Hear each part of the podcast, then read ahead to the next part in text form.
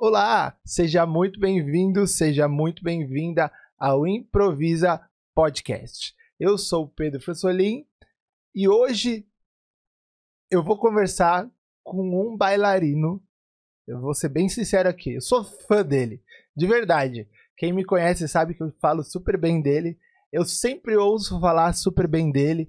Eu acredito de verdade que ele quebrou alguns paradigmas aqui na dança do ventre né? Ele, com seu trabalho belíssimo, ele consegue levar melhor qualidade da nossa arte aí para o mundo.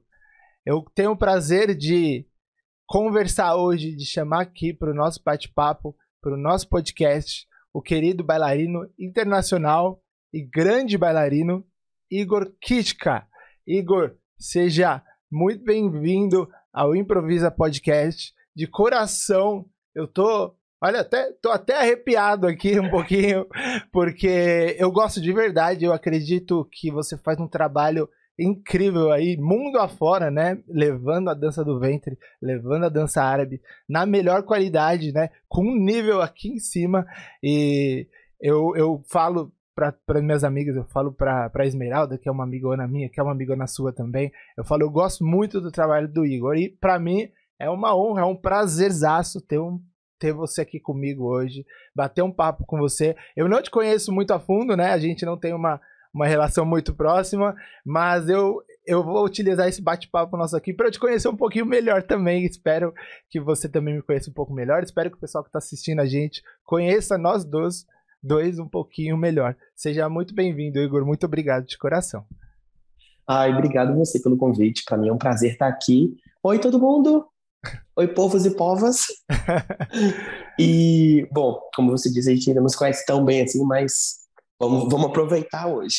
vamos aproveitar. Eu, eu tô dizendo, né, eu te falei até um pouquinho antes aqui da, da gente começar a gravar, que tá sendo muito especial o podcast para mim, porque eu tô conhecendo muito profissional que talvez a gente conhece da, da parte dos palcos, né, e a gente não sabe a experiência que esse profissional tem de bagagem e e pra gente, é muito, pra mim, pelo menos, está sendo muito agregador, né? Eu tô aprendendo demais com esse meu projeto. E eu acredito que o pessoal que está em casa também está aprendendo demais com esse projeto. Igor, eu quero começar o nosso bate-papo aqui te perguntando, pedindo para você falar um pouquinho sobre você, né? Assim, eu eu conheço você, eu sei que você tem uma carreira é, que você já percorreu inúmeros países aí, né? Eu vi, eu tava xeretando um pouquinho o seu Instagram lá, eu vi os destaques do seu Instagram, vários países, eu sei que você tá anos aí nessa carreira internacional. É, por que a dança do ventre, Igor? Assim, como surgiu a dança do ventre na sua vida? Conta um pouquinho para mim como surgiu. Bom, porque a dança do ventre, infelizmente, não é nada muito mágico assim. Dança do ventre porque eu descobri que era a única coisa que eu sabia fazer. Literalmente eu tentei assim, meu pai é professor de educação física, né? Então eu tentei futebol, eu tentei vôlei, eu tentei judô, quebrei o braço no judô. E aí, quando eu conheci a dança do ventre, eu falei, meu Deus, é isso, me encontrei. Mas não pense que assim, no início, fora foi uma coisa incrível, espetacular. Meu Deus, esse menino nasceu com dor. Não, eu era péssimo, péssimo assim. Péssimo se escreve com dois S, meu tinha quatro, porque eu era muito ruim. Nossa, eu era ruim com força. Mas era algo que eu simplesmente me apaixonei. Eu sou uma pessoa muito teimosa. Então, quando eu vi que eu gostava daquilo, eu falei: ah, eu vou ficar, eu vou tentar ficar bom nesse negócio. Eu vou aprender a dançar esse negócio. E aí, tô aqui. Foi e meio assim. E faz quanto tempo é, que você hum. dança? Quanto tempo? Olha, Gente, eu sou muito ruim de, de cálculo, tá? Mas eu comecei realmente profissionalmente, eu comecei em 2011, mas eu aprendi a dançar em 2009. Então, assim, 2009, 10, 11, 12, 13, 14, 16, 17, 9, 21, 22, 20, 13 anos. 13 anos. 13 anos, tem 13 anos que eu danço. E você, você disse que você era péssimo com 4 S, né? Eu acho que tem muita gente que se acha péssimo com 4 S, né? E às vezes a gente se acha péssimo e a gente não é, né? É, é engraçado a gente pensar. O que, que você, você acredita que, que, que foi o fator determinante para você passar do, do péssimo para 4 S para um bailarino referência mundial, né? Porque você Hoje você é, é a referência de bailarino mundial, né? Que... Bom, eu acho, acho não, né? Na verdade, quando você tem um sonho, você tem uma meta é, a ser cumprida, digamos assim, é, não existe segredo. É treino, insistência, persistência, né? E não pode existir a desistência, porque se você desiste de persistir, de insistir, você para no meio do caminho, né? Então, uma coisa que eu sempre acho que eu levo para minha vida, principalmente, eu coloco isso muito na minha dança, é tentar nunca parar no tempo. Eu tenho muito medo de parar no tempo, porque existe muita gente que assim chega num determinado nível, não, determinado nível, né? É, não, eu não vou falar status, né? Mas chega num nível e para ela tá bom, ou para ele tá bom de pai, tá bom aqui onde é que eu tô. Eu tenho muito medo de ficar estagnado. Então, quando eu dançava e eu gostava de alguma coisa, eu falava, ai, gostei. Mas eu gostei de uma coisa, eu não gostei de tudo. Então significa que eu tenho mais a melhorar. E até hoje, assim, eu nunca pego um vídeo meu e eu falo, nossa, eu estou perfeito. Não, tem coisas que eu gosto, tem coisas que eu falo, isso não tá bom, preciso melhorar. E como é que eu vou melhorar? É ficando sentado, com a bunda no banco sem fazer nada, assistindo TV? Não, eu preciso praticar, preciso fazer aula, preciso estudar. Então, acho que essa minha teimosia, digamos assim, acabou me, me trazendo e, e me levando além do que eu imaginava. Quando eu comecei aqui em Belo Horizonte, nós não tínhamos uma, uma referência de carreira internacional, assim, principalmente masculina. Né? Nós tínhamos bailarinos é, que dançavam dança do ventre, homens, mas a nível nacional, não a nível internacional. E ainda mais de saia, de saia não tinha ninguém. Então, quando eu comecei a trabalhar fora, digamos assim, sempre quis usar essa expressão, era tudo mato, entendeu? Para quem dança, homem que dança de saia, era tudo mato, não existia, né? Então, foi algo que eu, eu confesso que eu tive essa oportunidade, mas é, foi meio na cara e na coragem e a experiência foi vindo, a maturidade foi vindo aos poucos, porque não tinha com quem eu virar e falar assim, olha, vou ir para um festival, o que você acha? Não tinha isso, era hum, assim, vai que vai dar certo, então vai dar muito ruim, então bora, né? O que, que eu tenho a perder? Então acho que foi essa, essa teimosia, essa insistência constante. Eu acho que eu acho que essa essa sua vontade de, de se reinventar, né? Porque a gente que trabalha com, com a arte, assim, com, com, nós, com, com a produção da nossa própria arte, a gente precisa estar tá sempre se reinventando. Porque, que nem você falou, eu tenho medo de parar no tempo, né? De cair. De, eu acho que é aquela famosa zona de conforto que todo mundo fala, né? Porque, ah, eu sou um bailarino internacional. Se você se contentar com isso, vai chegar uma hora que vai aparecer um outro que vai vai fazer uma coisa diferente do que você e aí vai acabar vai chegar uma hora que vai aparecer um músico que talvez é tem um trabalho diferente do meu e talvez é, atualmente esteja melhor do que eu né? Então eu sempre tenho que estar tá tentando me, me reinventar também. Eu acho isso a gente sempre precisa eu também levo isso pra minha vida. Quem me conhece sabe que eu tô sempre aqui, esse é meu estúdio, então eu tô sempre aqui com a porta fechada. Se eu não tô gravando, se eu não tô produzindo, se eu não tô fazendo qualquer coisa, eu tô estudando. Porque eu acho que a gente precisa estudar. Ah, mas você não sabe os ritmos. Eu sei os ritmos, mas eu preciso saber os ritmos cada vez melhor, né? Você sabe dançar, mas você precisa saber dançar cada vez melhor. Então, é, eu acho que só nessa primeira frase já explica o seu sucesso, né? Assim, o, o, eu acho que o sucesso é uma coisa que vem por, pelo nosso empenho. Porque você disse que, que você era péssimo com 4 S. Eu nunca ouvi essa, essa expressão, mas eu adorei. péssimo com 4 S. E eu, eu sempre falo para meus alunos: ninguém é ruim em alguma coisa que não pode fazer aquela coisa. Todo mundo pode aprender tudo. Tem gente que vai ter mais facilidade, né? Tem gente que vai ter mais dificuldade. Eu, por exemplo, dançando, eu sou tenho dois pés esquerdos, né?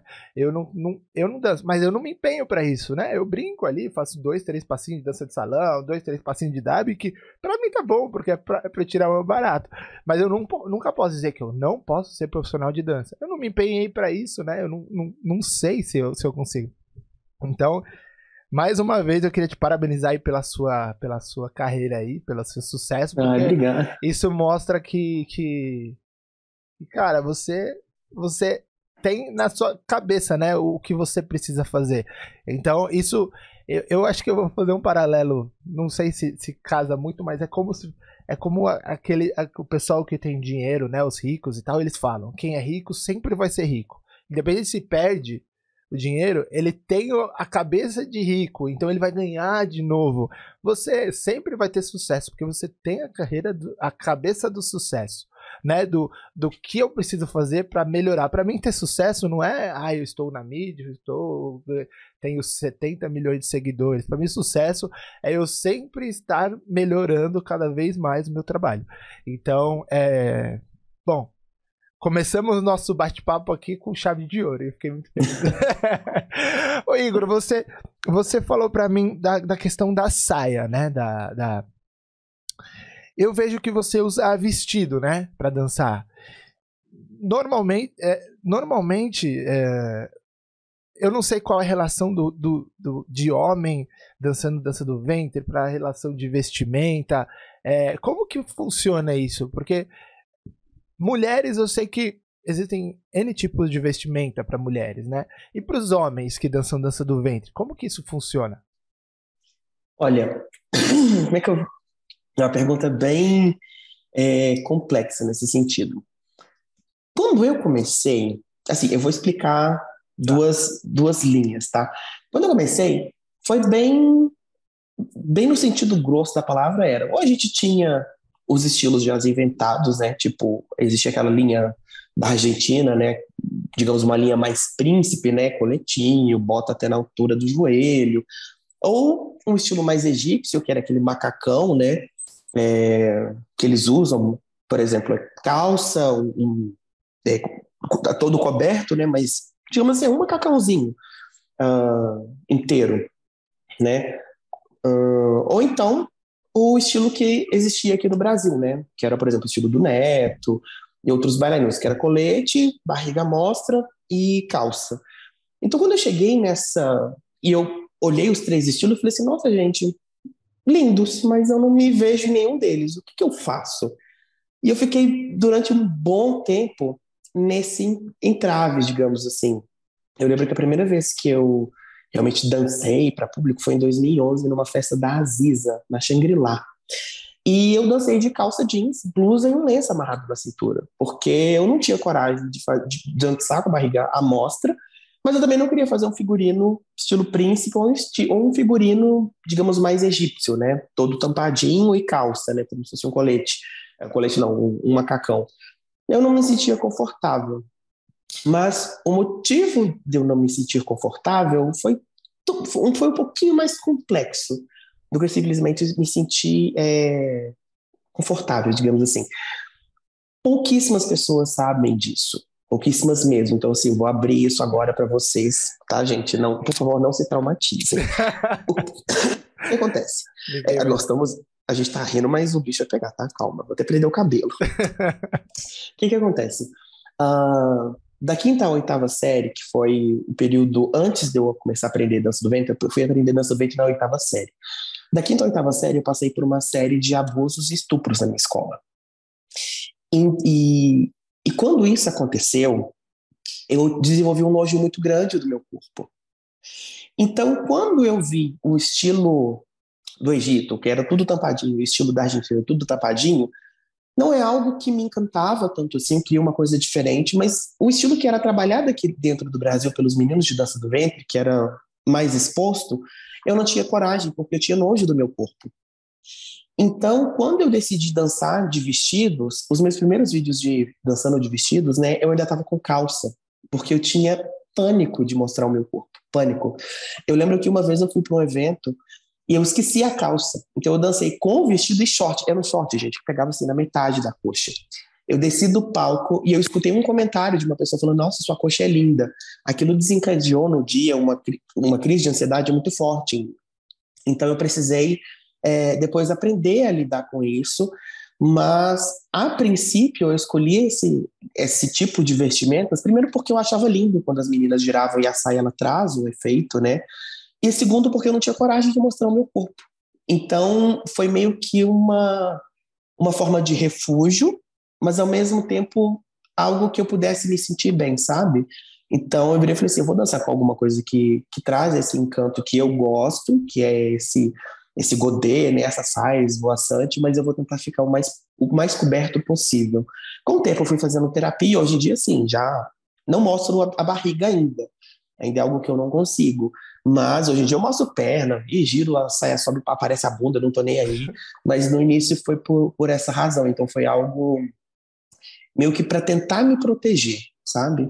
E, e, e, a dança, ela teve, eu acho que nesse, nesse, nessa sua dificuldade de, de superar né, essas situações aí que você viveu, acho que a dança teve um papel importante, né, de, de, de apoio, né? Você, você usava, usava a dança para se fortalecer, né? Ou, ou, ou não? Você, a dança era, era difícil também por causa disso?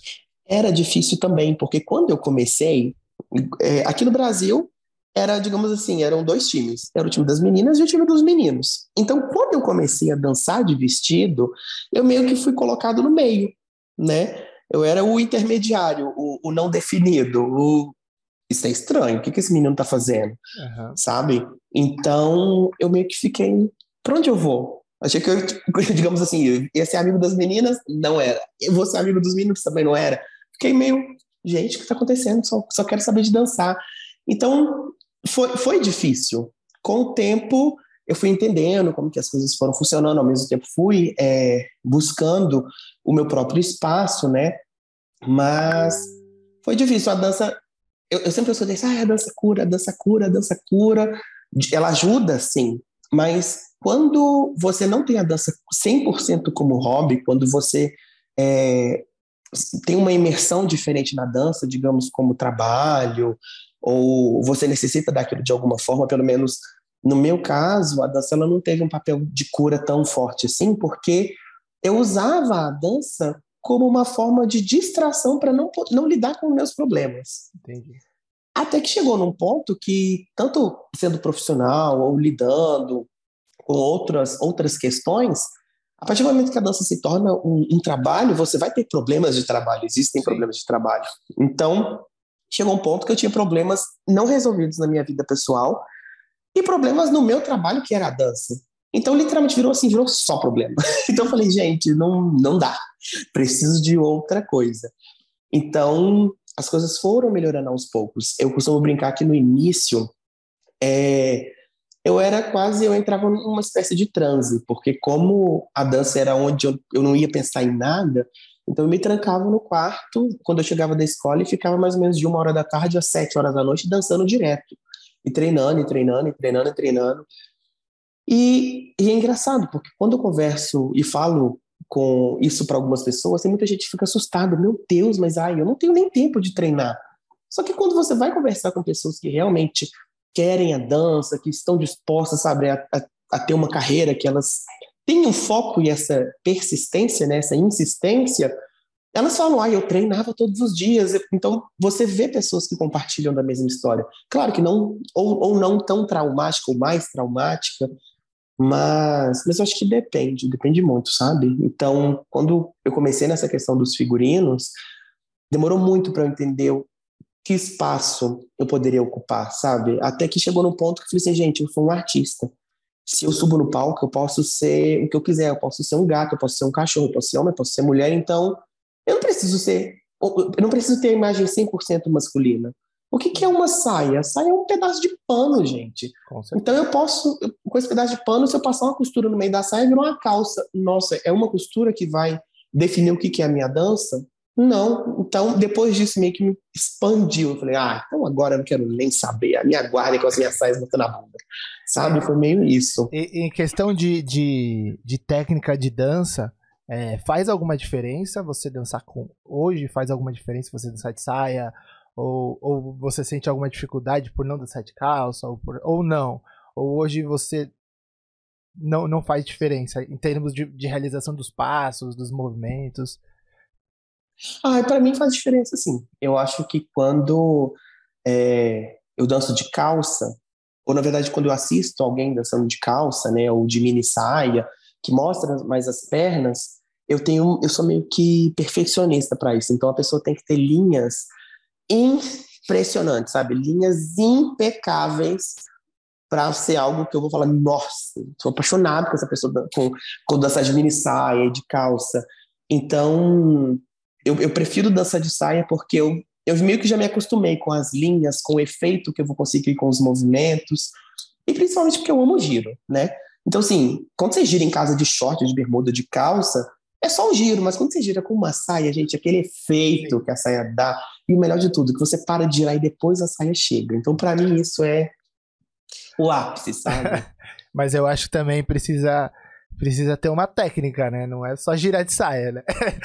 é, não é só girar de saia. Eu gosto de, de figurinos que arrastam, né? Hum. Então eu já me acostumei, porque digamos que você desenvolve, você vai moldando o, o seu estilo de acordo com a sua personalidade e os figurinos eles eles têm que acompanhar isso.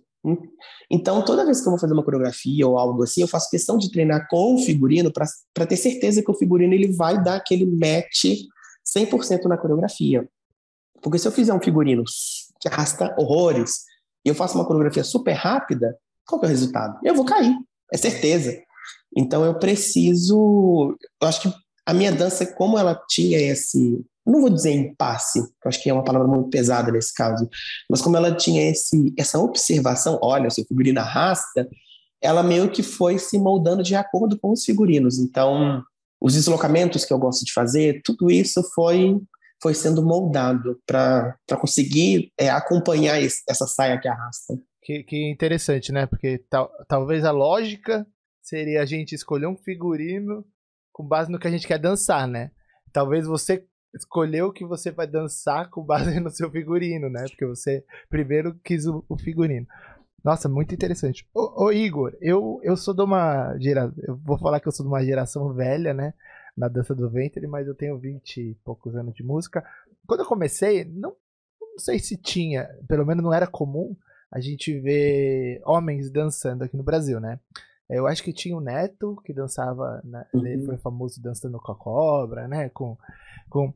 Eu acho que só, eu não, não, não me recordo, assim, de, de, de, de outros shows, né?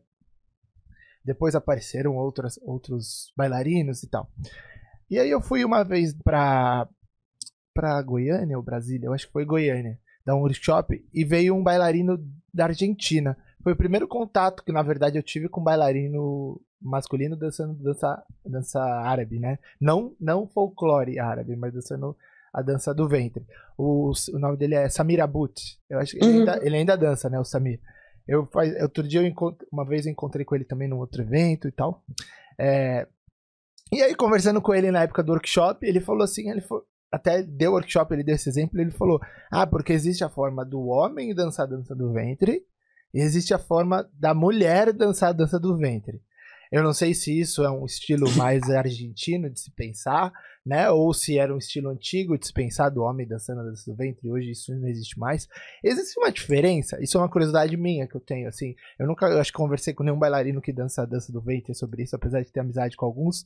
É, existe uma diferença entre um homem dançando dança do ventre e uma mulher dançando dança do ventre? Ou não? O homem dança da mesma forma, faz os passos da mesma forma. Como que é isso, assim, na sua visão? Olha, eu acho que isso é muito questão de estilo. Porque, por exemplo, quando eu comecei a fazer dança do ventre, eu particularmente não conhecia nenhum bailarino que dançava. Uhum. Eu fui saber que tinha homens que dançavam dança do ventre depois que eu já dançava. Então eu não comecei por, por ter visto um homem dançando, eu comecei porque eu vi uma amiga minha dançando e falei, meu Deus, que coisa linda, quero aprender a fazer isso. E eu já escutei muito dessas frases, ah, existe um jeito do homem dançar, existe um jeito da mulher dançar. É... Eu não eu não levo muito para esse lado, porque eu acho que, na verdade, isso é mais uma questão de identificação, o que, que a pessoa gosta. Porque eu não gosto, digamos assim, de determinadas coisas, então eu não faço. Gosto de outras coisas, então eu vou e faço. Eu sempre. A minha opção sempre foi por tentar ser mais delicado, e eu gosto de coisas impactantes, mas o meu foco sempre foi na delicadeza, quero ser delicado, delicado, delicado, porque quem me conhece no dia a dia sabe que eu não sou uma pessoa delicada, eu sou extremamente desastrado, eu tropeço em tudo, eu, eu descorrego, eu caio. Então, no palco, eu virei assim, gente, eu quero ser uma coisa diferente. Vou dançar igual homem? no meu dia a dia eu sou um homem desastrado, desastrado no palco. Quem que vai pagar para ver uma pessoa desastrada no palco? Não vai rolar. Então eu já escutei isso. Ao meu ver, é questão de gosto. Se o cara quer dançar num estilo mais masculinizado, mais bem entre aspas, tá? Mas digamos assim, mais bruto, digamos assim, pode dançar. Eu, eu particularmente gosto de um estilo mais delicado, sabe? É... Então, eu não sei. Tem gente que fala que é por causa da musculatura, que o homem é mais forte, que não sei o quê, mas ainda assim, eu não, não sei se essa é uma frase tão correta. Eu tenho, eu tenho uma aluna que, por exemplo, ela é bodybuilder, sabe? Ela é muito mais forte do que eu. Então, Sim. se eu falar assim, ah, porque a musculatura do homem é muito mais forte que a da mulher, a menina, se ela me dar um soco, eu caio dura aqui no chão, entendeu? Então, essa conversa eu acho que ela não, não cola, não. É, eu, já, eu já ouvi, inclusive, ah, homem é mais fácil aprender a dançar porque tem mais controle da musculatura, né? Por, por ter mais músculo. Eu acho que tudo isso é desculpa, né? De quem, de quem talvez tenha, entre aspas, preguiça de fazer, ou preguiça de tentar, ou preguiça de criar o próprio estilo, né? Porque hoje em dia a gente cria. O, é, é, por, sei lá, trazendo para o meu paralelo, existem o, os estilos dos egípcios, dos turcos, dos sírios, dos libaneses de tocar, né? Aí quando me perguntam, mas você toca de qual de qual jeito? Eu falo, olha, eu aprendi com um sírio a tocar. Mas eu toco do meu jeito, porque eu gosto de tudo. Tipo assim, sabe? Eu vejo um egípcio, eu gosto de uma partezinha que ele fez, vou lá e faço. Não é porque eu aprendi a, a, né? Não é porque você é homem, ou porque, na minha opinião, não é porque você é homem ou porque você é mulher que você tem que dançar que nem mulher. Se você gostar de um, de um movimento com, com, com uma pegada mais masculina, por que não, né? É, eu, eu, eu, eu vou até citar um exemplo é, de um amigo meu, do Theo Versiani, né? Bailarino de, de folclore. Ele faz um, é, uns movimentos de, de. No meio do, do, do saíde dele, que ele faz um básico assim, né? E te, faz um charminho e aponta pro quadril. Que, que ele está se referindo à dança da mulher ali naquele, naquele momento, né? E eu gosto demais, assim, porque eu acho que dá um, um eu vou falar um Chan, né? Dá um charme pra dança dele, que é pra dança dele. Ah, mas eu vou falar assim, ah, mas ele botou passos femininos. Não, ele botou passos, né? Eu acho que na dança a gente tem que tirar um pouco esse estereótipo de, de, de homem. Eu te perguntei por uma curiosidade minha, para saber como funciona. Mas eu acho que a gente tem que tirar um pouco desse estereótipo, né? De. Sim, a, a dança oriental, querendo ou não, ela vem de países que são, sim, extremamente machistas. Falar que um país sim. árabe não é machista é, é, é complicado. Então, assim, quando você vai para um país árabe, você se dá conta que homem, mulher, criança, velha, cachorro, todo mundo dança, a gente já começa por esse ponto. Então, é como se fosse o nosso samba. Mesmo que a pessoa faça no dedinho, ela sabe aquilo. Então, você não pode virar, por exemplo, virar e falar assim, ah, porque a pessoa sambou? Olha, mas esse é um passo feminino. Não existe isso, sabe? Dança é movimento. Movimento não tem sexo. Movimento é movimento. É um corpo que se move. Sim. Então, quando a gente chega nesse ponto, a gente tem essa dança, digamos, universal, a dança é para todos, né? Então, falar que um movimento é feminino ou um movimento é masculino é muito específico. E, para mim, é até mesmo perigoso quando você vai, leva isso para o lado performático, né? Para quando você pisa no palco.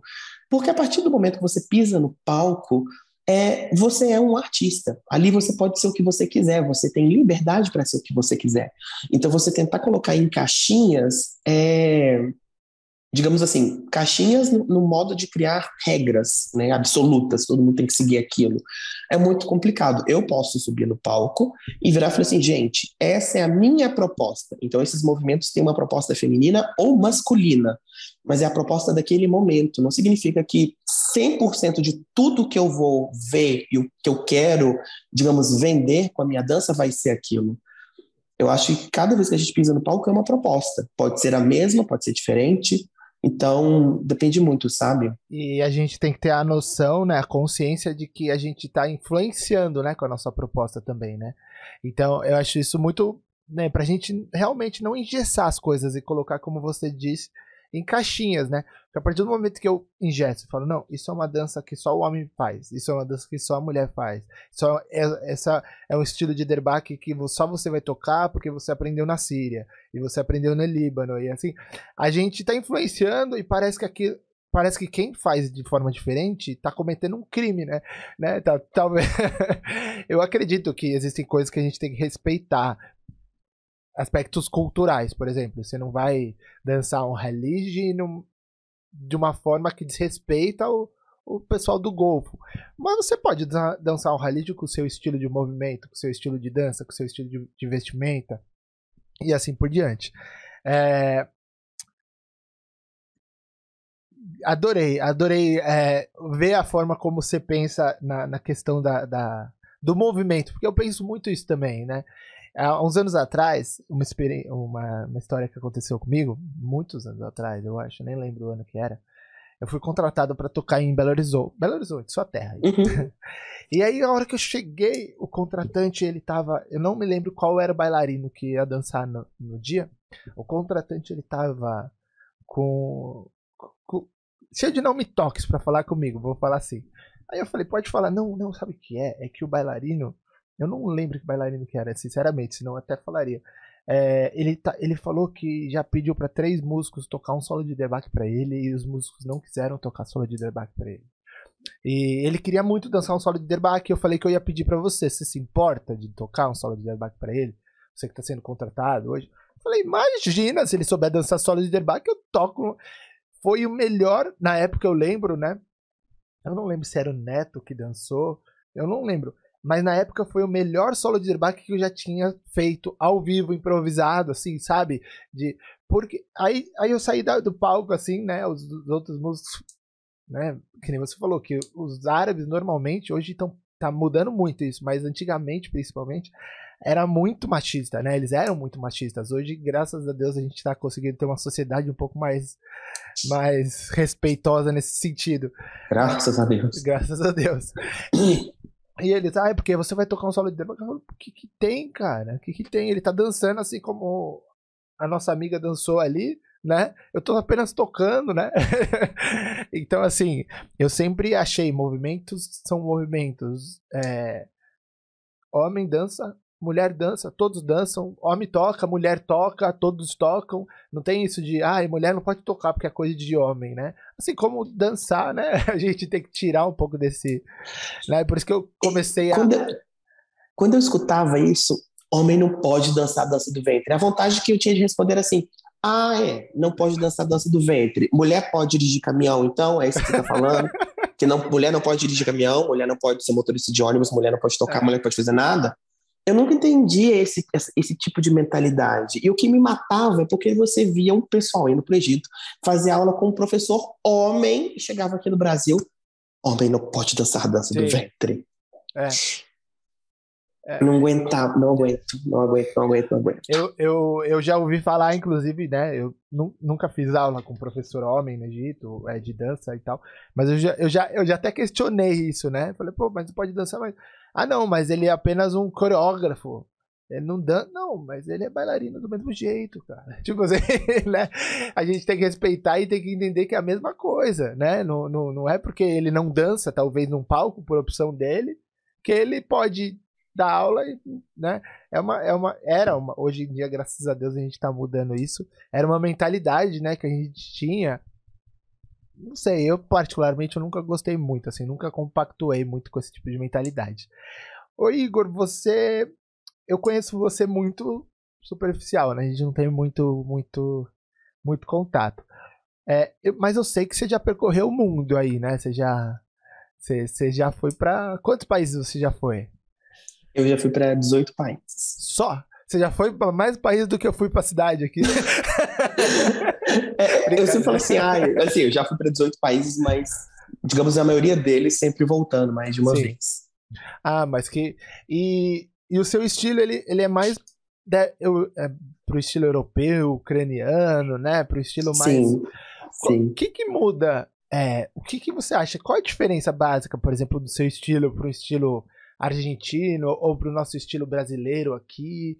O que, que, que é diferente isso, assim? Olha, é... eu, eu acho que quando a gente fala em estilos, assim, não, não é exatamente uma forma só de dançar, eu acho que são características específicas, sabe? É... Por exemplo, o estilo brasileiro eu, definiria como um estilo é, com os pés mais paralelos, que dança muito a rotina oriental, adoro o véu, Uh, estilo argentino já é algo um pouco mais, os braços sempre numa posição bem mais alongada.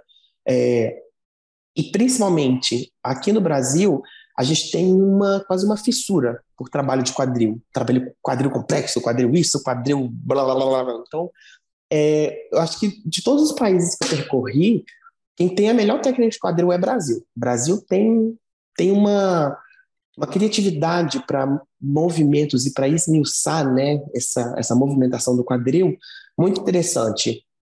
Na a respeito do leste europeu, eu acho que é uma dramatização e uma expressividade maior.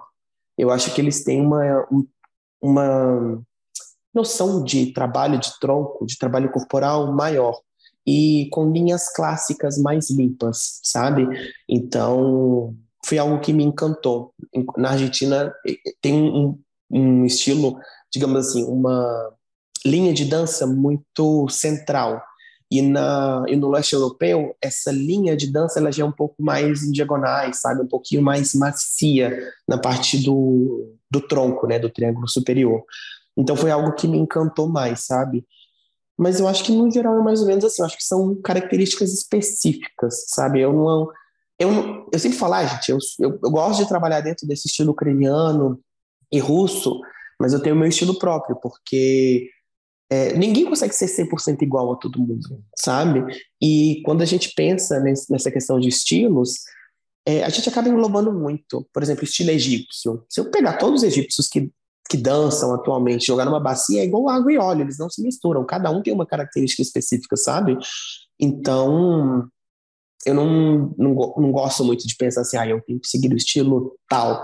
Porque, já, já fazendo parênteses, a gente entra num outro numa outra área da dança, né, uma área, digamos, mais comercial, que é quase, na minha cabeça, é quase um esquema de pirâmide. Mas depois, depois eu explico exatamente isso.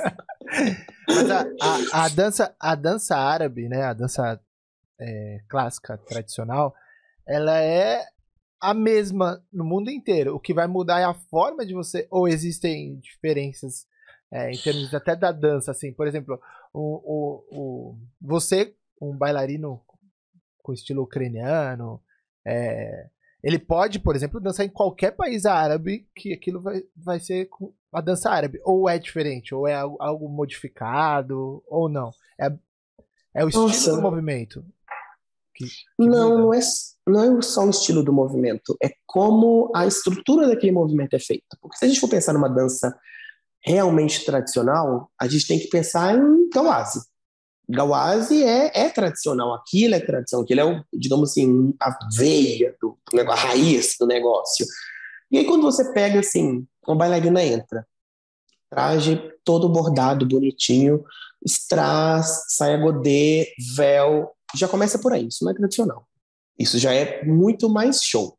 Se a gente parar para pensar que, ai, mas eu estudo bailarina Golden Era, beleza, mas ainda assim a Golden Era era algo é, com influências para poder levar para o palco. Então já não era 100% tradicional, ali já existiam influências de outras danças.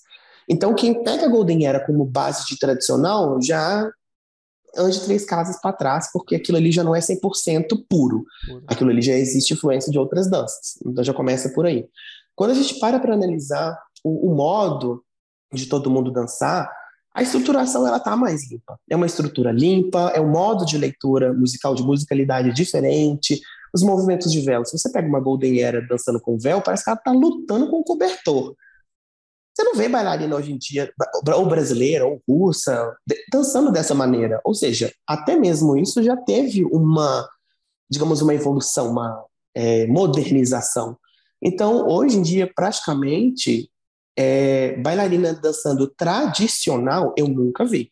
Eu já vi dançando estilo Golden Era, agora tradicional, quando a pessoa fala assim, ah, eu gosto da dança do ventre tradicional, eu sou uma bailarina tradicional. Sobe no palco, meia ponta alta, véu coberta de estrada, fala assim, minha filha, você não sabe nem que você está dançando. Mas é porque, ou meu filho, né, você não sabe nem que você está dançando. Então, nesse sentido, eu acho que é, as pessoas, elas, a Esmeralda fala muito isso. O nosso mercado, infelizmente, ele é muito raso.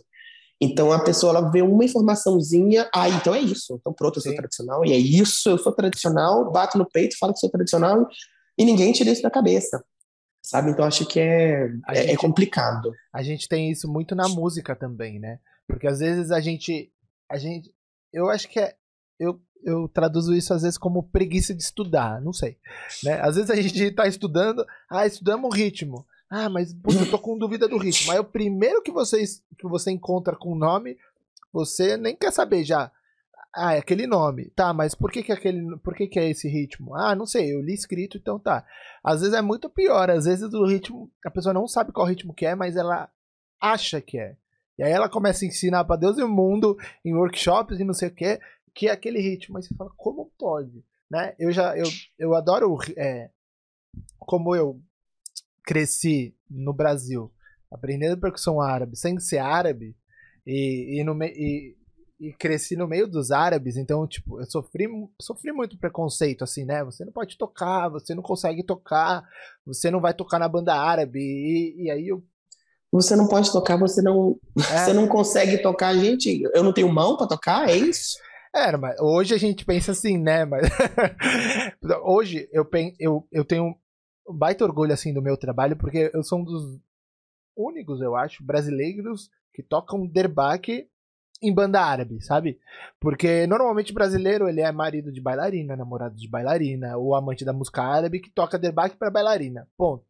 Né? Ou cria, ou cria uma, ou cria uma uma banda de brasileiros ou e vai tocar música árabe.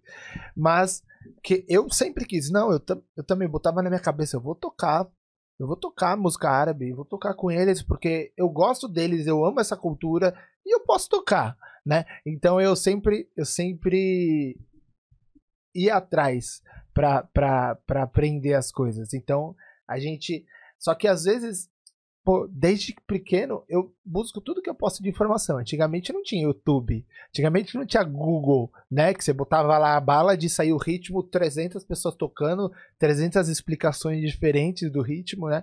Antigamente a gente tinha que se contentar com uns com VHS, né, na época do VHS, tem gente que nem sabe o que é VHS hoje, né, na época do VHS a gente tinha que ir, aí a gente pegava aqueles VHS mal feito pra caramba, extraía um pedacinho assim, pra gente aprender, né? Aí começou os DVDs, os, os VHS didáticos, os DVDs. E o que eu vi de gente dando dando aulas de ritmos, né? Que tipo, você olha aquilo e fala, meu, como é que essa bailarina ou esse músico tá falando isso, né? Por quê? Porque pega uma informação aqui, é isso, né? Não vai atrás, não vai estudar a fundo. E tem, eu tenho, até hoje eu tenho aqui guardado, e obviamente eu não vou falar nome do, do, dos, dos profissionais, mas tipo, três trabalhos que esse profissional fez, diferentes épocas. Os três têm informações conflitantes. Tipo, no começo ele falou uma coisa, depois ele falou outra coisa. Tudo bem, a gente pode reaprender as coisas. Mas, por exemplo, eu chego para meu, os meus alunos e eu falo, ó, isso daqui a gente vê muito assim. Eu também achava que era isso daqui, tá? Mas aí conforme eu fui estudando, fui vendo que esse ritmo aqui ele não é dessa forma. Ele é dessa forma. Eu expliquei isso para você no passado, né? A gente pode errar, a gente pode aprender, né? Mas então vamos falar isso nos nossos DVDs, né? Pra gente pra ficar Senão alguém vai estudar o seu DVD de 10 anos atrás, aí daqui a pouco estuda seu DVD hoje, vai não vai entender nada, né? Por exemplo, eu estava em Campo Grande esse final de semana, né? Aí eu falei, gente, se alguém fez um workshop comigo, é, workshop comigo naquela época, por favor, esqueça, tá? Que hoje a gente vai pegar coisas completamente diferentes e novas, tá bom? Vocês vão ver que tudo que eu falava podia estar errado, tá? Pelo amor de Deus, considerem que eu continuo estudando. Mas tem que ser assim, né? A gente tem que estudar, a gente tem que, que nem a gente começou falando, a gente tem que ser, sempre se reinventar, aprender coisas novas, né? É, um, um exemplo clássico de, de, de esforço e, e, reinvenção é nossa amiga Esmeralda, né? Que, que, pô, ela, carreira que ela tem de mais de 20 anos de. Acredito que tanto de países que você percorreu, até mais, né? Não sei quantos países ela foi exatamente, mas mundo inteiro. Ela vira para mim e fala: Eu quero fazer aula com você. Eu falo, mas pra que você quer fazer aula comigo? Não, porque eu vou montar um workshop, eu preciso estruturar minha parte rítmica muito bem feita, preciso re reaprender algumas coisas rítmicas, sabe? Aí muita gente, às vezes, tem dois, três anos de, de, de dança e. Ah, pra que fazer aula? né? Pra que fazer aula? Já, já tenho lá 100 mil seguidores no Instagram, né? Pra que. tipo... Hoje em dia, hoje em dia é complicado esse negócio do Instagram, porque tem gente que tem milhões de seguidores e você vai falar, às vezes quer saber uma informação com a pessoa, a pessoa solta umas coisas que você fica, meu é. Deus, é, é assustador. Hoje em dia, hoje em dia, do mesmo jeito que a rede social vem pro nosso nosso bem, né, pro, pro bem dos artistas, também vem pro mal, né, porque às vezes, às vezes, é, o o blogueirinho sobe na cabeça, eu digo assim, né, eu tenho né? Às vezes eu até. Eu nem faço questão de seguidores no Instagram. Assim, né? Eu tenho 16 mil, acho, nem. Tem gente que gosta de ficar, né? Eu, para mim, eu, eu gosto de gente que consome o meu trabalho. Então, se eu tiver 100 pessoas consumindo e entrando em contato e, e gostando dos meus vídeos, para mim tá excelente, né? Então, é mais ou menos por aí. Uh, eu vi no seu Instagram, é, eu anotei aqui, você deu aula para Anitta. Sim, dei aula pra. Demais. eu, eu nem sabia que a Anitta... Mas assim, foi um, um, um quadro que você deu? Ou você deu algumas aulas para ela? Como que foi? É, durante a pandemia, ela desenvolveu um programa chamado Anitta dentro da casinha. Porque antes eu acho que era Anitta fora da casinha. Uhum. Mas durante a pandemia, então o programa era dentro da casa dela. E aí ela falou que queria fazer aula com um bailarino de dança do ventre, que tinha que ser bailarino. Aí a produção e ela entraram em contato comigo, mas eu confesso que na hora que chegou a mensagem da Anitta, tipo, oi, tudo bom? Vou ter um quadro, gostaria de fazer aula com você, eu fiquei meio. Acho que estão me passando um trote. a gente fica, mas, né? Mas ok, vamos ver o que, que vai dar. E assim, é muito diferente, porque eu fui, preparei a sala, iluminação, tudo que não sei o quê. Aí no primeiro dia, olha, previsto para 5 horas da tarde. Deu 5 horas, 6, 7, 8, 9, 10, nada. Olha, você pode fazer aula uma hora da manhã. Puta da vida, posso. Posso, morrendo de sono, morrendo de sono. Gente, eu sou uma pessoa com sono, tá? Eu sempre tô com sono. E eu tô assim, uma hora da manhã, posso, claro. E eu assim, gente, é, é, trote. Aposto que na hora que abrir a câmera não é a Anitta. Vai ser uma pegadinha, alguma coisa assim. Eu tô sendo feito de trouxa, não é possível, gente. Aí no outro dia, na hora do almoço, olha, você pode ir na hora do almoço? Posso. E eu já assim, gente, já dormi mal. Na hora que abrir a câmera, não vai ser ela. Ah, eu acho que não vai ser ela, não vai ser ela. Eu já tava. Sabe quando você tem a plena certeza? Falei, gente, me chamar pra dar aula pra Anitta? De onde esse pessoal, de onde esse pessoal me achou? Não tem como, não. Não é a Anitta. Na hora que abriu a webcam, ela, oi, tudo bem? Eu passei pra trás. Falei, meu assim, Deus. É, eu, eu. Tem muita gente que que acha assim, ah, mas não tem nada a ver com o nosso trabalho, né? Por exemplo, eu já fui participar de programa do SBT, programa nada a ver, aqueles cante se puder, sabe, tocando. E aí muita gente fala assim, é, porque não tem nada a ver com o nosso trabalho, você tá indo contra, né, a sua arte. Eu falo, não, a gente, eu, eu pelo menos eu levo isso sempre que me chamam para participar de qualquer programa, de qualquer tipo de reconhecimento, eu fico super feliz, porque eu acho que é um reconhecimento do seu trabalho, né? sei lá, quantos bailarinos e bailarinas a gente tem no Brasil inteiro e online, dá para ser até no mundo inteiro, né? Não precisa ser necessariamente no Brasil. É, tem, escolheram você. Então, é um, para mim é um baita reconhecimento, né? A Anitta é, é um quadro. Eu, eu fiquei super assim. Eu acho que eu, eu mesmo não acreditava que aquilo estava acontecendo, sabe? Quando ela abriu a câmera e a gente ficou ali quase três horas. Ela fazendo aula, eu falei assim, gente, eu dei três horas de aula pra Anitta, o que, que tá acontecendo? Eu, fiquei, eu ainda fiquei meio em choque, sabe? E realmente eu recebi muito desses comentários. Ah, mas ela não dança dança do ventre, ela não é profissional do nosso meio, que não sei o que, que não sei o que, que não sei o que, que não sei o que. Existem duas formas que eu penso. Se é alguma coisa legal, se as pessoas não vão é, me desrespeitar, porque ela foi super respeitosa. Uhum. Em momento nenhum a Anitta ficou, ai, mas fala uma dança que é bom para fazer filho, fala uma dança para isso. Ela foi, ela foi super respeitosa. Então, assim, a partir do momento que a pessoa respeita o meu trabalho, ela me permite trabalhar como da maneira ética que eu acredito, eu acho que já está ótimo. E a segunda maneira é quantas pessoas deram aula para a Anitta? Quantas pessoas tiveram a oportunidade de, como você, ir num programa de, te de televisão? Então não é todo mundo que tem esse tipo de oportunidade. E bem ou mal, é, é visualização, é divulgação. Sim. Então, simplesmente a, a, acrescenta no nosso currículo. Agora, se fosse, por exemplo, para eu dançar e o pessoal ter que apertar um botão para cair bosta em mim, eu não iria, entendeu? Se eu dançasse e a pessoa apertasse o botão para cair dinheiro e milhões em mim, com certeza Ai, eu estaria lá, entendeu? E aí, Ai, com certeza, que, por exemplo, se fosse dinheiro, com certeza o pessoal falaria: Ai, mas eu não iria nesse programa. É, mas se a pessoa tivesse a oportunidade, ela tava lá para ganhar ah, dinheiro, com entendeu? certeza. Com certeza. Eu, eu, eu sempre defendo assim, é, para te criticar, vai ter um milhão de pessoas, né? Mas para te aplaudir, vai ter cinco que você conta nos dedos, né? E sempre a pessoa que te critica, normalmente é a que queria estar no seu lugar, assim, né? Porque eu penso o seguinte, né? Por exemplo, eu já tive, antigamente eu tinha mais, hoje em dia eu, eu acho que pelo meu posicionamento eu tenho bem menos. Gente que entrava no, no, nas minhas postagens para criticar. Só. Eu penso assim, para que, que eu vou perder meu tempo entrando numa postagem que eu não concordei e criticando, falando mal, né? Ou talvez não acrescentando nada na vida do cara, talvez até, né? Então, é, é igual você falou, é, Garanto, todo mundo ia falar que não ia, mas garanto que ia. Ia sim, com certeza. Ia falar ia. que não ia, mas ia. com certeza, com toda certeza. Ia, e ainda iria fazer divulgação daquilo. E aí, eu no programa fulano de tal, que não sei o que, curte, compartilha, assiste, gente, chama a família. É, é sempre assim, não, não tem jeito, sabe? É, eu acho que tudo que a gente puder trabalhar, igual eu falei, se respeita meu trabalho e me permite trabalhar da maneira com ética que eu proponho, que eu me proponho a trabalhar, para mim é válido. Então Com eu certeza. parto desse princípio, sabe?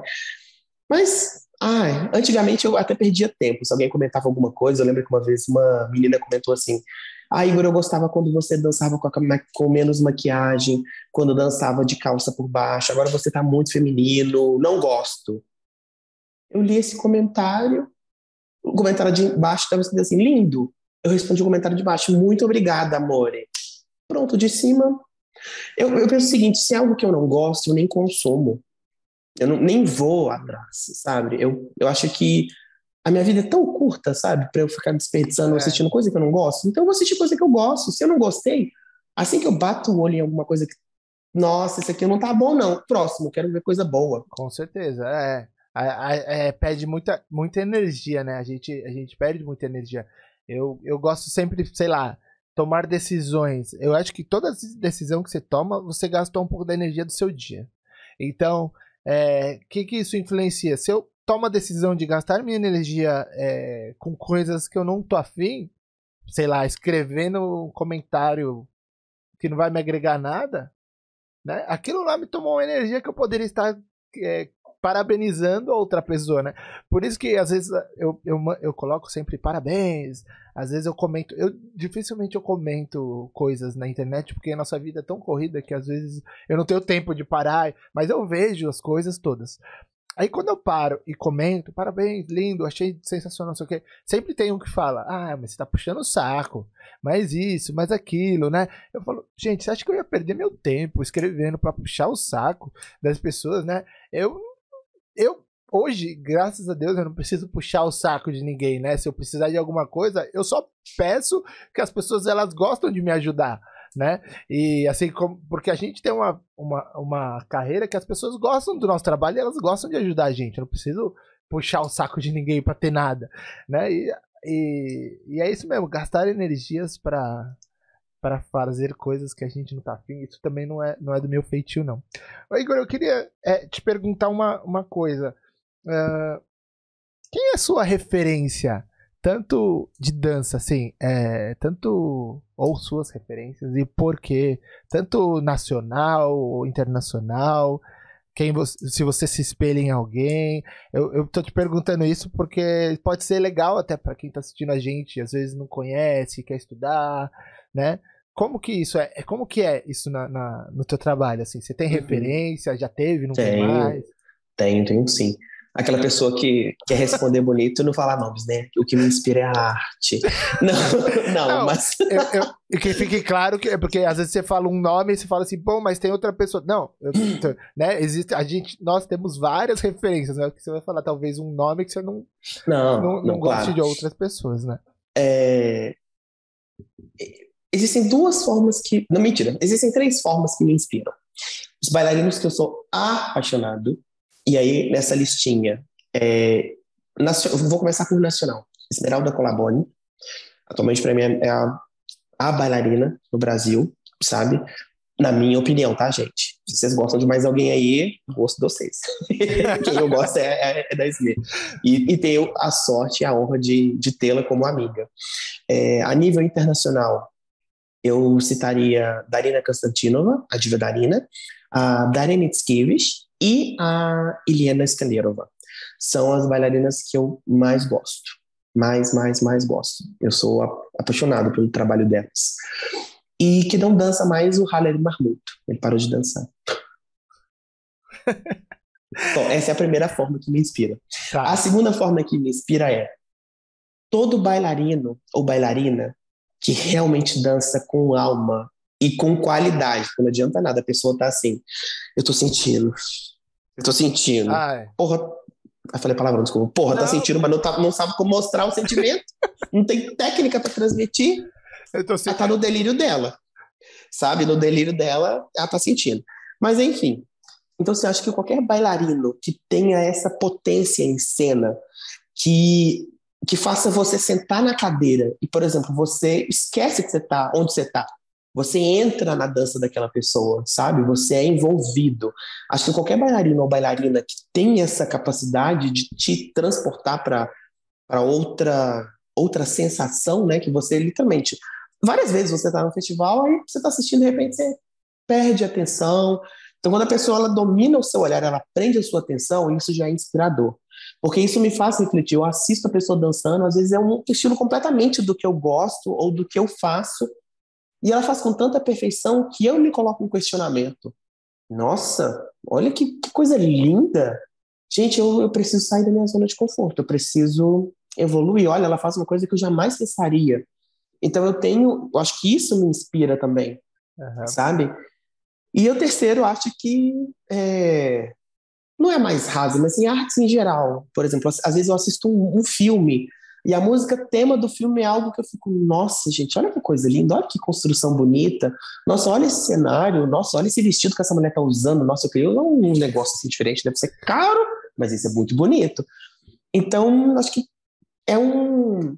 Acho que na dança do ventre a gente tem a oportunidade de levar para o palco tudo que a gente é bombardeado no dia a dia. Claro que a gente faz um filtro, né? Mas eu tento levar para minha dança o que me inspira e o que me agrega. No geral, acho que essa seria a melhor resposta. O que me inspira e o que me agrega. Que demais. Você sabe que você falou dos bailarinos, né? Eu, eu sempre fui um, um, um artista que, assim, era é muito difícil, é, sabe? Tem muita gente que é muito fácil emocionar, né? Com a arte, assim. Tem muita gente que vai é, eu sou uma manteiga derretida. Minha esposa até fala, pô, você chora por tudo, né? Você se emociona por tudo. Mas não sei se é porque é meu trabalho hoje, mas me emocionar, por exemplo, com a dança do ventre é uma coisa que que é muito difícil para mim, assim, me emocionar mesmo de me fazer chorar. Foram poucas bailarinas que, nossa, me emocionam, né? Eu falo, nossa, essa dança é muito boa, essa bailarina é excelente, incrível. Mas tem uma, uma, uma uma ocasião que eu lembrei agora, você contando assim, e talvez eu nunca, nunca tenha dito nem pra ela, que aconteceu com a Esmeralda, inclusive. Eu não era nem. Eu conheci a Esmeralda, eu tinha, eu acho que 17 anos de idade, 16, 17 anos de idade, né? E, e aí a gente se conheceu, e aí a gente. No, na primeira vez que ela, que, que, eu, que ela tava aqui ela ia viajar para Argélia, eu acho, mas ela ainda estava aqui, ela ainda não tinha ido viajar. A gente foi para uma noite árabe. Curti a noite árabe. E eu lembro que o Tony Layun, era o cantor, chamou ela para dançar um Halid. E eu, particularmente, eu nunca. Eu acho que eu nunca contei isso pra ela. Eu nunca tinha visto ninguém dançar um Halid assim. Alguém de fora, alguém que dança lá, dançar um Halid mesmo, né? Porque uma coisa é a gente vê a interpretação do, do dançado aqui, né? Outra coisa é você ver como se dança um Halid lá. E eu lembro que ela tava assim na minha frente, a gente tava num, num bar aqui em São Paulo que chamava Ébano. E aí começou a tocar a música de Hailey. Eu juro pra você, parecia que alguém instalou o dedo e a Esmeralda se transformou. Assim, sabe? E ela encarnou uma, uma, uma, uma, uma mulher Hailey, assim, né? Eu não sei nem se é assim que fala. e aí aquilo lá, eu lembro que eu fiquei arrepiado de um jeito, assim, eu falei, eu amo Halid. Eu odiava, assim, não que eu odiava Halid, mas não, não, não, não, não, não fedia nem cheirava pra mim, assim, sabe? Não fazia diferença né, pra mim. Eu gostava muito mais de dança do vento. Aí hoje eu falo, nossa, eu amo Halid. Tanto é que pra mim a referência de Halid hoje é a Esmeralda. Mas eu vi ela, eu acho que se eu vi ela dançando duas, três vezes mais Halid do que aquela vez, foi muito. Mas ela é referência de Halid, porque aquilo me emocionou tanto, sabe? E é, e é, curioso a gente lembrar dessas coisas, né? Que quer dizer que isso são as nossas referências, isso marcaram a gente. Mas muito legal você saber que você tem essas formas de, de, de, de ver os bailarinos, Igor. Muito bom. É, a gente já tá quase terminando, mas eu queria que você desse um, um uma dica. Eu sei que você é um, um cara que percorre o, o, mundo inteiro. A bailarina que quer ter um nível de carreira que você tem, o nível de países percorridos que você tem, é, o nível de know-how, de networking que você tem, né? Porque eu sei que a gente, a gente faz tudo isso conforme a gente vai trabalhando. Mas ela tá começando, ela ainda tá no meio do, do estudo dela. O que, que você daria, o que, que você falaria para ela, assim, dicas? Como que ela começa, como que ela não faz, o que, que ela não pode fazer de jeito nenhum, né? Porque hum. eu acho que tem muita gente que tá escutando a gente que... que... O que ela deveria ter, digamos assim, né? É, é, porque, porque o que me perguntam, eu tô trazendo pro meu mundo aqui, só pra te explicar a pergunta. Muita, uhum. Muito aluno meu, às vezes nem aluno meu, fala pra mim assim, pô, professor, eu queria viver tocando derbaque que nem você né? Porque você trabalha só com isso hoje, né? É, hoje eu tô voltando para minha área de marketing, mas boa parte da minha vida eu só trabalhei com a música. É, e e o que, que eu preciso fazer?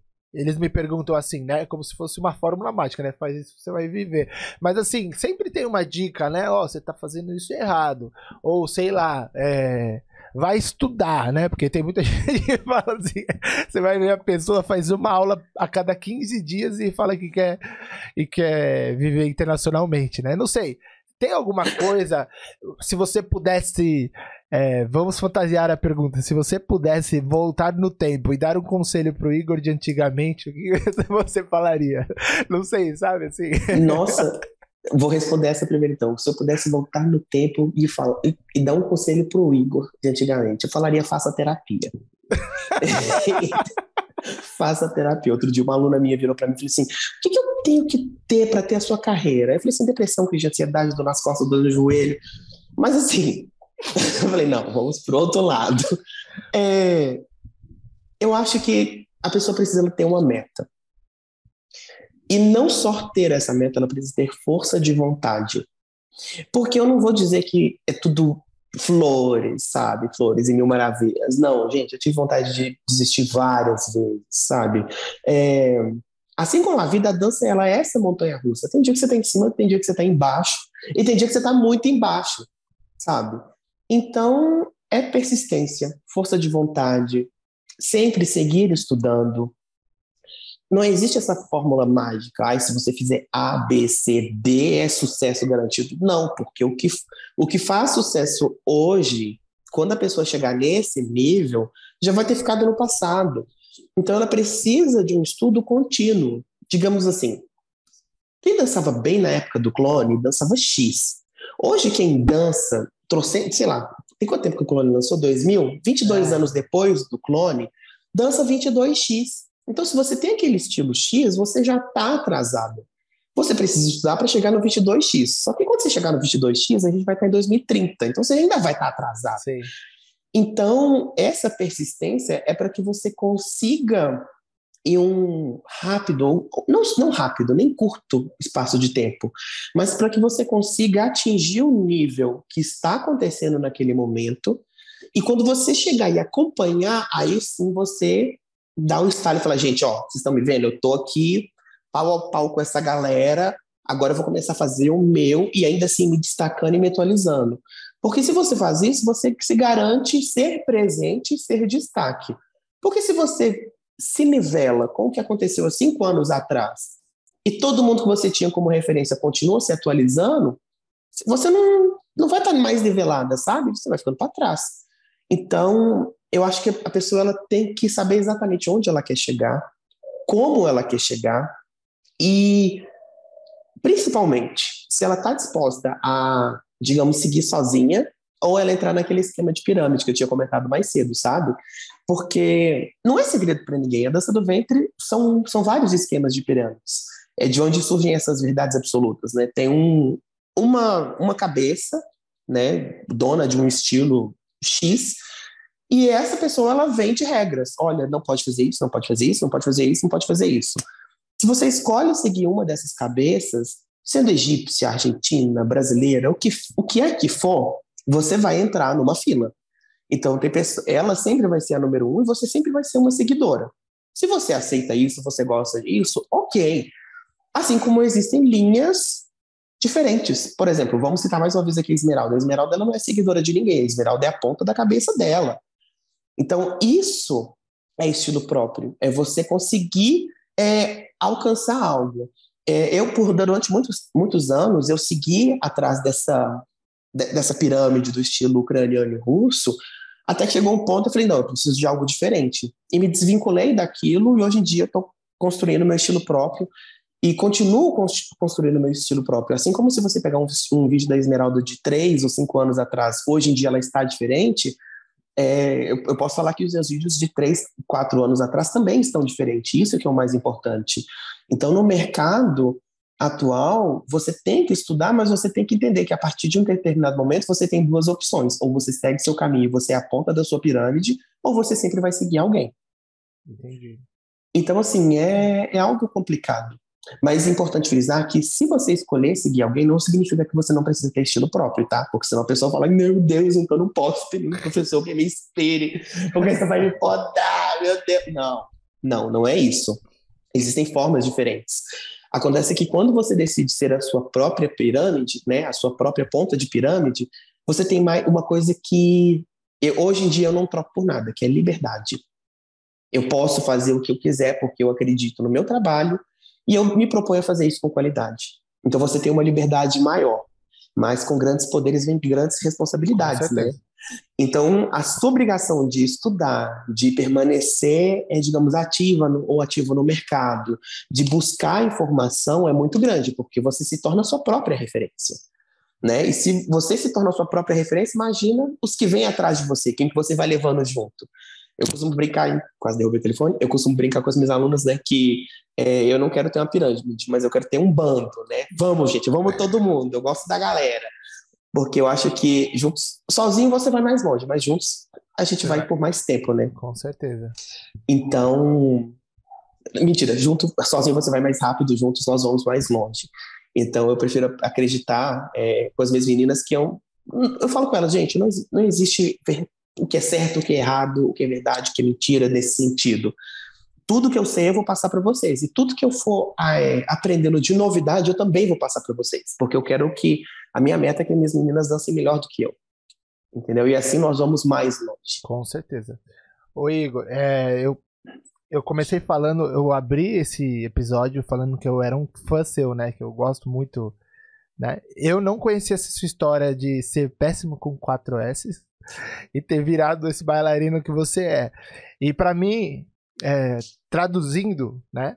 Traduzindo em uma palavra, talvez, isso seja inspirador, né? Porque eu venho também de um de um, eu nunca fui musical assim, né? Eu nunca tive pais musicistas e etc. Eu quis tocar quando era pequeno e fui aprendendo e para mim é uma, era uma realidade muito distante também, viver da música, ainda mais viver da música árabe, né? Porque é uma outra cultura, é uma cultura desse tamanho, aqui no Brasil, que tá fechada, que não deixa ninguém entrar ali na música. E aí aos pouquinhos eu coloco um dedo, coloco dois dedos, vou abrindo com a mão, né? Vou entrando. É, tenho muitos amigos árabes, mas eles mesmos falam que não basta ser amigo, né? Você precisa saber tocar ali, né? Você precisa é, eles são uma cultura que, que, que, eles são muito patriotas nesse sentido. Eles não deixam ninguém infiltrar ali. E, e eu não estou questionando, não estou é, é, falando mal. É a cultura deles, eles são assim. E para mim isso é muito inspirador porque eu sempre quis levar o meu, a minha arte, a minha música, o meu trabalho pro mundo, né? Eu sempre, eu nunca me contentei. Falei, putz, eu vou ficar no Brasil, é, amo meu país, assim, é, meu país eu quero levar minha arte sempre pro meu país, mas eu sempre quero levar pro máximo de pessoas possível. Por isso que eu falo pro mundo, né? Porque eu acho que a gente tem que levar nossa arte e nosso trabalho pro mundo mesmo, né? Tanto é que quando eu fui tocar na Holanda com a Esmeralda, para mim foi minha primeira viagem internacional. Depois dessa mesma ocasião eu fui dar workshop em Portugal, né? Depois eu fui estudar no Egito, né? Fui estudar na Turquia. Então para mim foi hoje com a pandemia eu já putz, dou de aula já em várias partes do mundo, né? Mas para mim é inspirador porque, porra, e eu acho que para outras pessoas e outras bailarinas, porra, se o Igor fez isso que fez, tendo quatro S no, no péssimo dele, eu também posso fazer, outra bailarina também pode fazer, mas é, é o que você falou, é pagar o preço, né? É, é, é, você tem a meta, então você não vai desistir. Porque que nem eu, quantas vezes eu já fiquei três dias sem dormir, a gente tava falando sobre dormir agora, né? Que você foi viajar e, e dormiu de um dia pro outro. É, quantos dias, quantas vezes eu fiquei três dias sem dormir, cheguei aqui e falei, putz, preciso dar uma aula ou preciso ir viajar para outro lugar. Tem muita gente que acha que a nossa. Ai, você vai tocar, você tá se divertindo. Você acha mesmo que se eu tivesse só me divertindo, eu ia ficar três dias sem dormir, né? Tipo, não é verdade? Eu penso dessa forma, né? Então, assim, é, eu acho que meio que eu termino. Eu não quero, eu não vou falar que eu termino o nosso bate-papo, porque eu não quero terminar um bate-papo com você. Eu quero se Deus quiser, ter cada vez mais contato com você. Mas termino aqui falando que, para mim, você, cara, você é inspirador, assim. Parabéns pelo seu, pelo seu trabalho aí, que, que os 18 países se transformem em mais 18 e que inventem mais países para você poder ir com o seu trabalho aí, porque você, mano, você merece aí, de verdade. E se Deus quiser, em breve eu vou Ai, tomar um Linderbach para você dançar. Deus quiser. Sim, por favor. Inclusive, já tem ideias. Terminando esse podcast, já vou te mandar um áudio. Pode mandar. Igor, é, só fala agora pro pessoal que tá assistindo a gente. É, eu gosto de deixar o, o finalzinho pro jabá dos convidados. Eu tô falando assim, né? Quem quiser fazer aula com você, muita gente tem vontade, às vezes, e não sabe se dá para fazer aula, se não dá, se é aula online, se é aula presencial, se é aula gravada, se é aula ao vivo. Fala como funciona seu trabalho, se você tá dando aula, se agora você voltou na, na loucura das viagens. Fala um pouquinho aí pro pessoal como entra em contato, depois você me manda, eu coloco aqui na tela pro pessoal também ter. Fala um pouquinho pra gente. Bom, é, eu moro em Belo Horizonte, para quem não sabe. Então, em Belo Horizonte, eu dou aulas presenciais particulares aqui no meu estúdio e também aulas particulares online. Então, para quem quiser, é só escrever no meu Instagram é, e, e, pedir para fazer aula, que tá tudo certo. Tá tudo certo. Tá tudo certo. então tá bom, eu vou, eu vou deixar seu, seu Instagram aqui embaixo para o pessoal seguir também. Quem não segue, siga o Igor. É, Isso, não... gente, corre lá. Quem não segue, por favor, comece a seguir. Se seguir e não gostar do que viu, continua seguindo, só silencia, porque aí pelo menos o número continua lá. é isso mesmo. Igor, é... eu vou agradecer o pessoal aqui que está assistindo a gente. Eu queria dizer só, só um recadinho para quem está assistindo. Se você está assistindo e você ainda não se inscreveu aqui no canal do Improvisa Podcast, não deixa de se inscrever. Eu falo muito isso porque é muito importante você deixar o seu likezinho, compartilhar esse vídeo. Olha só o conteúdo, a experiência que o Igor trouxe aqui hoje pra gente, né? Esse incrível bailarino. Então, compartilhe esse vídeo aqui, esse episódio com o máximo de amigas possível, tá bom? Deixa o seu like e se inscreve no canal aqui, ativa as notificações para você ser avisado sempre que eu postar. Eu vou vir com mais novidades além dos episódios. Em breve vão ter mais novidades aqui no canal. Então se inscreve, tá? Se você assistiu e ainda não é inscrita, se inscreve que eu tenho certeza que você não vai se arrepender. E muito obrigado por você ter assistido. Quinta-feira que vem às 19 horas, mais um convidado pra gente bater muito papo. Igor, muito obrigado. Imagina, de coração, obrigado a você. Mesmo de verdade, é, eu gosto bastante do seu trabalho, eu já te disse isso, né? E para mim é uma honra ter você aqui nesse meu projeto, nesse meu podcast. Parabéns mais uma vez pelo seu trabalho que, Que Deus te ilumine sempre e te, te abençoe cada vez mais aí no seu, na sua trajetória aí. E que inventem, eu brinco assim com a Esmeralda, né? Que inventem mais países para que você possa trabalhar, porque o mundo merece conhecer o seu trabalho. Muito obrigado. Ah, obrigado.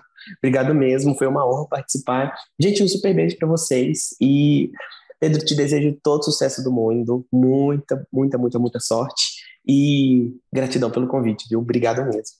Imagina, pessoal, muito obrigado pela sua audiência. Quem não segue o Igor, siga o Igor nas redes sociais. Quem não me segue, me siga nas redes sociais, que é super importante para o nosso trabalho como artista. E nós nos vemos na próxima quinta-feira, às 19 horas. Beijo, gente. Tchau, tchau, tchau, tchau.